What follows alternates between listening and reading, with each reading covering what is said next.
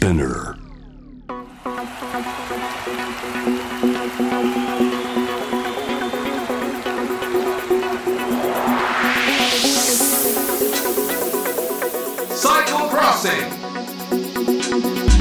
サイクルロードレースファンの皆さんこんにちは。J スポーツのサイクルロードレース実況そして JWAVE ステップ1ナビゲーターのサッシャです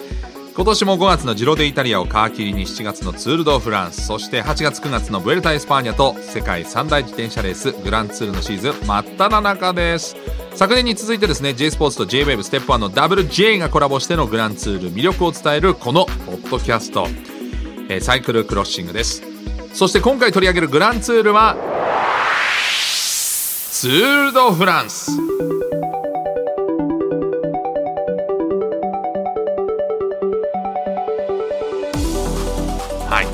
今年でね109回目を迎える言わずと知れた世界最大の自転車ロードレース大会なんですが、まあ、自転車ロードレースが分からなくてもツール・ド・フランスという単語は知ってるっていう人も結構いるんじゃないかななんだか分かんないけどツール・ド・フランスってあるよねっていう人もいると思いますが、えー選手たちは3週間かけてまあね本当に山と、えーそして大地を駆け、えー巡りまして、えーフランスを一周するで栄光の象徴として黄色いジャージマイオジョーヌを奪い合うということになるわけですよね。まあ、コース上はねもう本当に一般道なんで沿道。本当の数ってのは分かりませんけれども、まあ、1000万人以上の観客を集めるんじゃないかとも言われています。1000万人ですよ。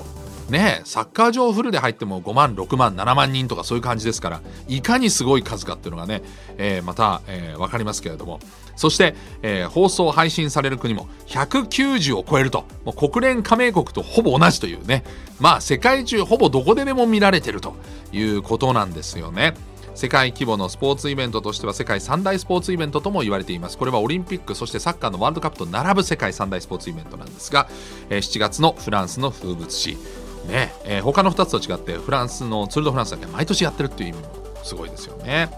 そして今年のツール・ド・フランスの特徴なんですが、えー総走行距離は、えーフランス1周3328キロということになりますがフランス1周とは言いましたが今年は、大会史上初めてこの109回目にしてですね、まあ、外国スタートはあったんですが北欧のデンマークスタートというのはこれ初めてなんですね。えーで3日間デンマークで戦いまして4日目にフランスに移動して、えー全行程はですね、まあ、あの4日目が移動日になりますので24日間で21ステージで、えーコースとしてはですね、えーまあ、割と前半にアルプスがあって後半にピレネー山脈を迎えるということで、えーこのピレネー決戦になるのかなという、えーそんな日程にもなっています。はい。えーで今大会なんですが前半戦の目玉はクラシックの女王パリルーベと言われるあの石畳。石畳ですよね。あのーまあ本当にあのーいろんな自転車ありますけれどもこのロードバイク分かりますよね。このこうなんかちょっと下の方を持ってねこう走るあのロードバイクですけどタイヤも細いですよね。で実はいわゆるオフロードの、えーマウンテンバイクとか BMX と違って特にマウンテンバイクと一番違うのはですねあのそもそもサスペンションがついてないんですよね、えーですから、あのそのままダイレクトに道路のこの、まあ、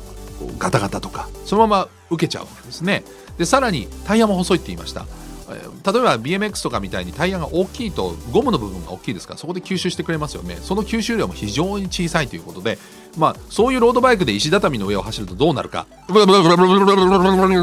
っていう状態になるわけですよこれが何十分も続くわけです。あの本当にパリルーベなんて翌日とか何もしてないのに手が震えた感覚になるぐらいだそうですよ。そのステージをまあツル・ド・フランスの3週間の中で前半でいきなり走んなきゃいけないと。だからここを走れるかどうかっていうのはもうすでにちょっとかなりここから先こう戦っていくのが難しいっていう選手が出てきちゃう可能性もあると。でさらにこれ雨が降ると今度石畳石ですから分かりますよね。滑りやすいんです通常のアスファルトですから余計にこれ転んで例えば骨折するとか、まあ、怪我をするとかっていうことでもしくは、えー戻っても痛みで速く走れなくて大きくタイムを失うとかそういった危険性も負ってるということですからこれはあの19.4キロの石畳なんですけれどもわずかまあたかが19.4ですけど3000キロから比べたらね。されどの19.4ということでこの石畳のステージ。これはね本当に第5ステージ。注目しなければなりません。そして、え2週目はですね、えーまずはアルプスに行くわけですけれどもね。フランス革命記念日にはラルプ・デュエズを、えー登ります。第12ステージ。ということでもうすでに前半からこの、まあ、総合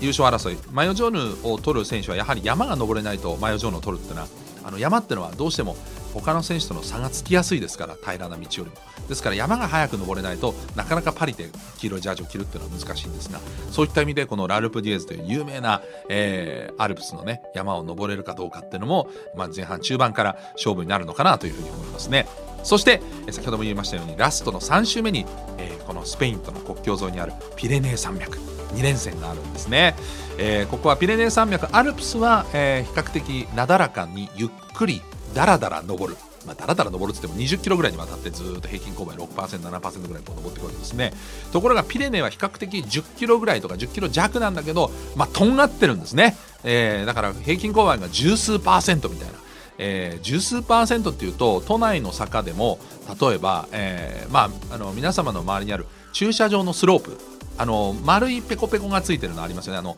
滑り止めみたいにこうなんかこうお椀みたいので穴開けたみたいな感じの。あれ滑り止めになってるんですけどああいうのがついてる坂ぐらいの上りを延々10キロぐらい登るってことです。もうちょっと異常ですよね、えー、これで勝負をしていくということになるわけなんですね。で最後にはあの個人タイムトライアル。これが第20ステージ。パリ・サンゼルゼの1個前ですけど、まあ、ツール・ド・フランスのレースは基本的にはみんなせーので用意ドンでスタートしていく。ですね。ですからみんなでこの風よけをしたりとか、まあ、チーム戦にもなってるんですがこの個人タイムトライアルは1人の戦い1人ずつスタートしていってゴールしていく。誰の力もチームメートの力も借りれないということですから、まあ、その一人一人の選手のもうあの地足っていうのがですねもろ出てしまうということですから、まあ、ひょっとすると大逆転もあり得ると。まあ、これ伝統的に最後のパリ・サンゼルゼのステージっていうのは総合優勝争いはしない。パレードだと。えいうあの、まあ、伝統があるので、え、20ステージがあの個人タイムトライアルが最後の決戦ということになりますのでここがねあの大逆転のチャンスを生むというなんか憎いステージ設定になっております。はいということでございまして、まあ、今年の注目は何といってもね、えー、22チーム出る中でここまで2連覇をしているタデイ・ポガチャル、えー、わずかねまだ20代前半にして2回も1回だってツール・ド・フランス勝つの大変なんですけど2回勝っちゃったという。まあ本当にこのひょっとすると生きる伝説かもしれない。我々は歴史上に名が、えー、残る選手、まあ、それも勝っただけじゃなくて名選手として名が残る選手をもうこの、えー、キャリア序盤から一緒に見てるのかもしれないというそんなワクワクした気持ちにさせるですねタデー・ポガチャル、えー、スロベニアの選手ですけど。そのスロベニアのタデー・ボカチャルのライバルが先輩。同じスロベニアのプリモシュ・ログリッチ、まあ、小さな国なんですけどなんと今自転車界を引っ張る大きな、えー、選手2人をですね生んでると。でこのログリッチ選手は一昨年それこそ個人タイムタイルで逆転負けしちゃったんですねポガチャルにね。ですから今年は最終の1個手前の20ステージで、えー、ひょっとしたらまた逆転の優勝を狙ってるかもしれない。ことでこのログリッチとポガチャルの、えー、指定対決もしくは、えー、先輩後輩対決、えー、ここに個人的には注目しております。はい。その他ツール・ド・フランスとしてはねやはりあのこの時代まあいろんなあの競技もそうですけれども、えー男子女子、え、こういった垣根を取っ払っていこうというのがねさまざまな、まあ、SDGs グローバルゴールズで言われているわけですけれどもツール・ド・フランスも、えー、ツール・ド・フランスの名を冠した新たな女子レースツール・ド・フランスファム、え、これがですね7月24日から8日間行われるんです、えー、ツール・ド・フランス男子の方はですね、まあ、デンマークからスタートしていってずっとフランスをですね時計回りに一周していって最後パリに行くわけですけど、えー、女子の大会はそのパリを7月24日男子がフィニッシュするその直前にパリからスタートしていって、えー、8日間にわたって開催するということになるんですね。で最後は、えー、なんと、あのー、これはですねアルプスの上りを登ってフィニッシュするということですからちょっと男子とまた趣の違うステージになってまして、えー、こちらあの男子のツール・ド・フランス女子のツール・ド・フランスファムともにですね、えー、ツール・ド・フランスを放送している J スポーツでえ、こちらもちろんお届けしていきますのでぜひご覧いただければと思いますですから今までは例年3週間の戦いだったんですけども女子も入れて4週間つまり1ヶ月間このツール・ド・フランスが楽しめるということで例年に増してですね盛り上がれると思います。でその盛り上がる場所としてですねツール・ド・フランス公認の期間限定カフェ今年オープンなんですね。6月29日です。はい。渋谷ストリーム4階にオープンいたしました。ツール・ド・フランスカフェアット東京、えー、ここですね、えー、なんですけれどもちょうどあのホテルのねロビー階のところにあるカフェなんですが、えー、レースの映像を流したりとかエントランスの物販スペースもありますし私も去年ここでツールグッズ、えー、大量に買ってしまいました。はい。えー、そして、えー、日本限定のツールグッズっていうのもあるんですね。あと出場チームのグッズとか、えー、あとですねオリジナルフードとドリンクもあって、えー、注文するとですねいろんなあの限定グッズがもらえたりなんていうこともあるので近々実際にここのカフェに行ってですねリポートもしてこようかなと思ってますので次回のえー、もしくは近々のですねサイクルクロッシングでポッドキャストでお届けできると思います、えー、よかったらそちらの方も聞いていただきたいと思います。というわけで次回もですね、えー、そんな開幕したばかりのツール・ド・フランスにフィーチャーしていきたいと思います。で、えー、サイクルロードレースにまつわる質問も引き続きお待ちしていますがすで、えー、にいただいたものの中からですね、えー、今日は一つご紹介したいと思います、えー、こちらは去年から自転車レースに興味を持って見ているんですがレース終わりが遅く、えー、毎朝起きるのが早い。自分はなかなかグランツールを毎日リアルタイムで最後まで見ることができません。こんな私でもグランツールを楽しむにはどうしたらいいでしょうかという分かります。私もあのステップ1毎朝9時から、えー、7時半入り、えー、起きは6時とかなんでどうしてもねあのー、まあ、この自転車業界では寝ることを落車、え転ぶことに並べて、え落車って言いますけども落車を覚悟で見てるんですけどもたまに正直私実況してない日落車してます。そういう時にですねあの私も J スポーツオンデマンドで見てますんでオンデマンドだと見逃し配信もできますからあのいつでも翌朝とかね、えー、落車したらちょっと朝の準備しながら見たりとか移動中に見たりとかもしてますね。あのこちらに来るまでね、えー、そうやってキャッチアップすることもできますしあとあのハイライトもね結構あのこまめに、えー、J スポーツのサイクルの YouTube っていうのができてまして G スポーツサイクルオフィシャル YouTube とかね、えチェックすればですねいろいろとキャッチアップできると思いますので、えー、ぜひとも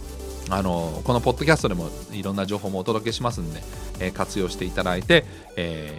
ー、ね、できればというふうに思っています。まあ、あのステップ1の方でもね、ツール・ド・フランス始まると私もギャーギャーと騒ぐと思いますんで、そちらでもいろいろと情報をお届けすることになるかなというふうに思っています。はい。なので、えー、このようにいろいろ活用して、ぜひ楽しんでください。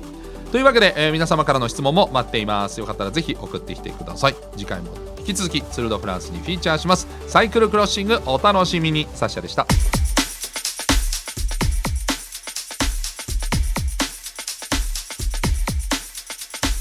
Cycle Crossing